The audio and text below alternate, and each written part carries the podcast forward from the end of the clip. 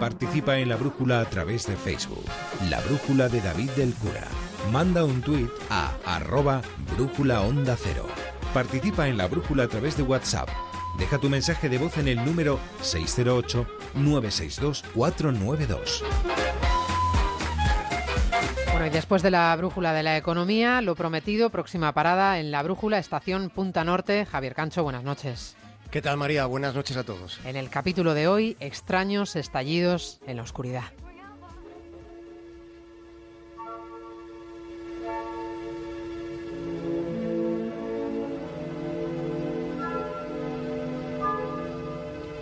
En ocasiones, en muy pocas ocasiones, los periodistas disponemos de alguna ventaja respecto a los físicos y los astrofísicos.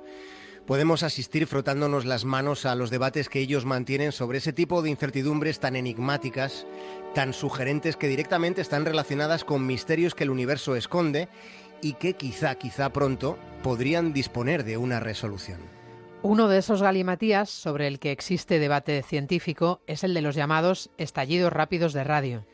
Los estallidos rápidos fueron descubiertos en 2007. La historia de este asunto es apasionante desde el comienzo, porque resulta curioso que quien los detectara por primera vez fuera un estudiante de la Universidad de Virginia en Estados Unidos, un tipo llamado David Narkervik. Este muchacho fue analizando datos recogidos seis años antes por el radiotelescopio Parkes de Australia y se encontró con, con el hallazgo. Desde ese descubrimiento hace dos lustros, desde entonces, esos estallidos solo se han detectado otras 18 veces.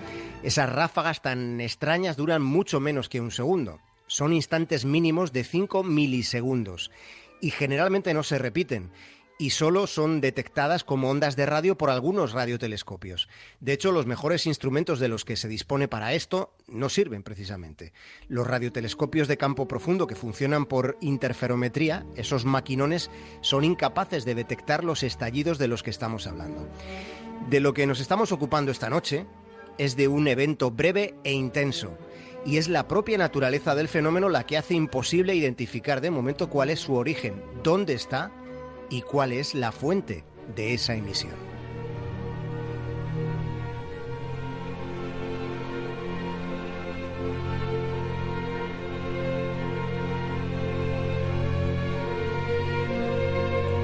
Los estallidos rápidos de radio son en este momento un asunto palpitante en astrofísica. Hay debate, hay muchas más preguntas que respuestas. Y nosotros los periodistas presenciamos, compartimos, divulgamos en la medida de nuestras posibilidades todo lo que se va conociendo en ese escenario de hipótesis. En cierto modo, este caso viene a ser como una serie detectivesca, porque es un misterio por entregas. Es una incertidumbre que ha propiciado teorías de, amplio espectro, digamos, y, y, resulta que uno de los planteamientos más recientes lo han hecho en Massachusetts. Lo han hecho dos científicos de la Universidad de Harvard. Estos dos astrofísicos trazan una conjetura. No dicen, no dicen que esas señales sean la evidencia de que hay una civilización extraterrestre que las genere. Su investigación no afirma que sean los alienígenas los que causen estos fenómenos. Lo que hacen es considerar como opción como posibilidad que el origen de estas ráfagas pues sea una civilización que no conocemos y que está lejos, que está lejísimos de nuestra galaxia.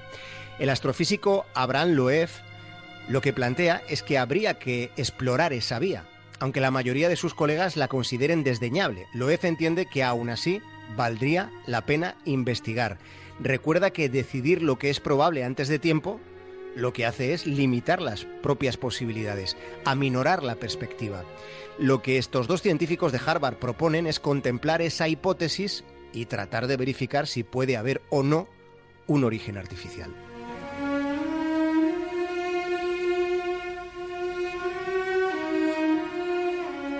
Lo que proponen es que la hipótesis de la tecnología alienígena no sea descartada por el mero hecho de que no suene verosímil. Eso es lo que, lo que ellos han tratado de fundamentar. Lo que recuerdan al resto de la comunidad de observadores del espacio es que la ciencia, de momento, no puede renunciar a una de las, de las diversas posibilidades que hay para explicar este fenómeno de una naturaleza tan extraña. Y no olvidemos otro detalle. El trabajo de estos dos astrofísicos de Harvard ha sido aceptado para su publicación en la Astrophysical Journal Letters, que es una revista científica prestigiosa, muy prestigiosa en este ámbito de la astronomía y de la astrofísica.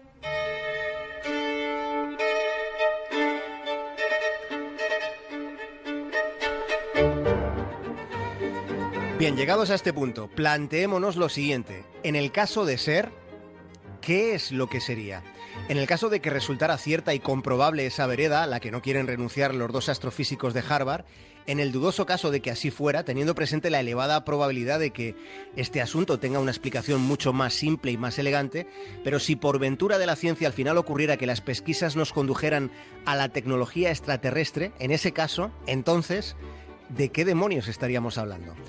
Pues de lo que estaríamos hablando es de propulsión de naves, los misteriosos fenómenos cósmicos llamados estallidos rápidos de radio, en el caso de que esa posibilidad fuera cierta, serían una señal de una tecnología de propulsión de naves interestelares.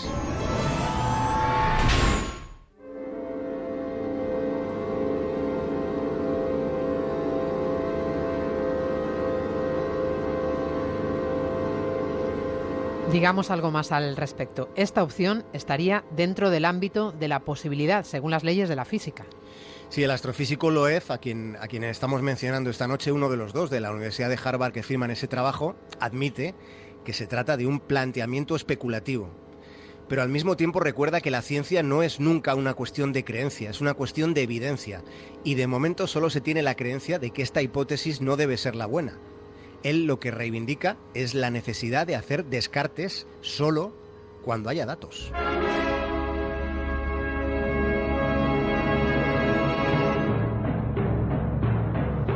El caso que esta noche estamos contando tiene sus analogías con el que ya explicamos en su momento de la estrella Boyajian.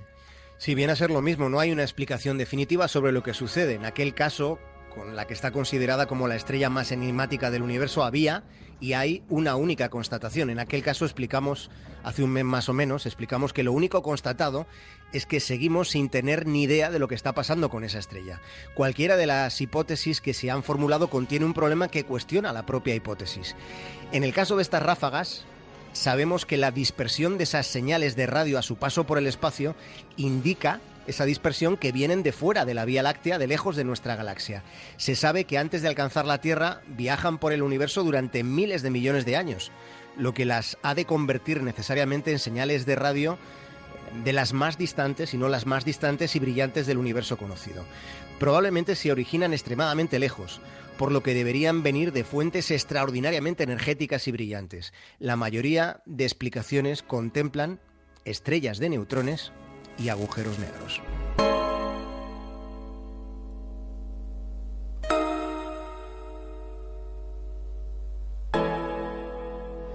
Hay un asunto más en relación a todo este laberinto astrofísico. En 2012 se hizo una detección diferente al resto. Ese año hubo un estallido de radio en el que se observó una repetición. Ha sido el único de los 18 que ha tenido réplica.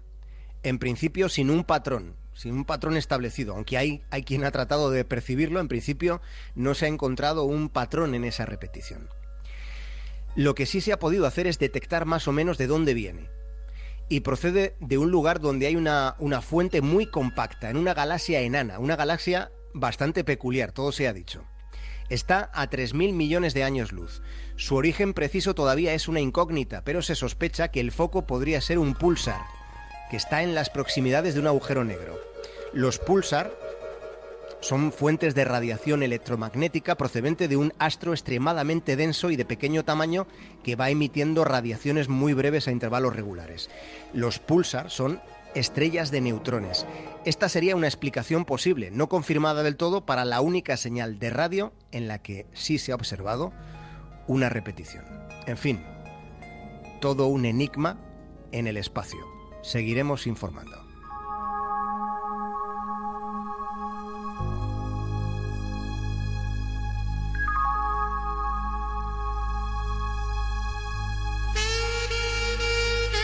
Y seguiremos aprendiendo. Hasta mañana, Javier Cancho.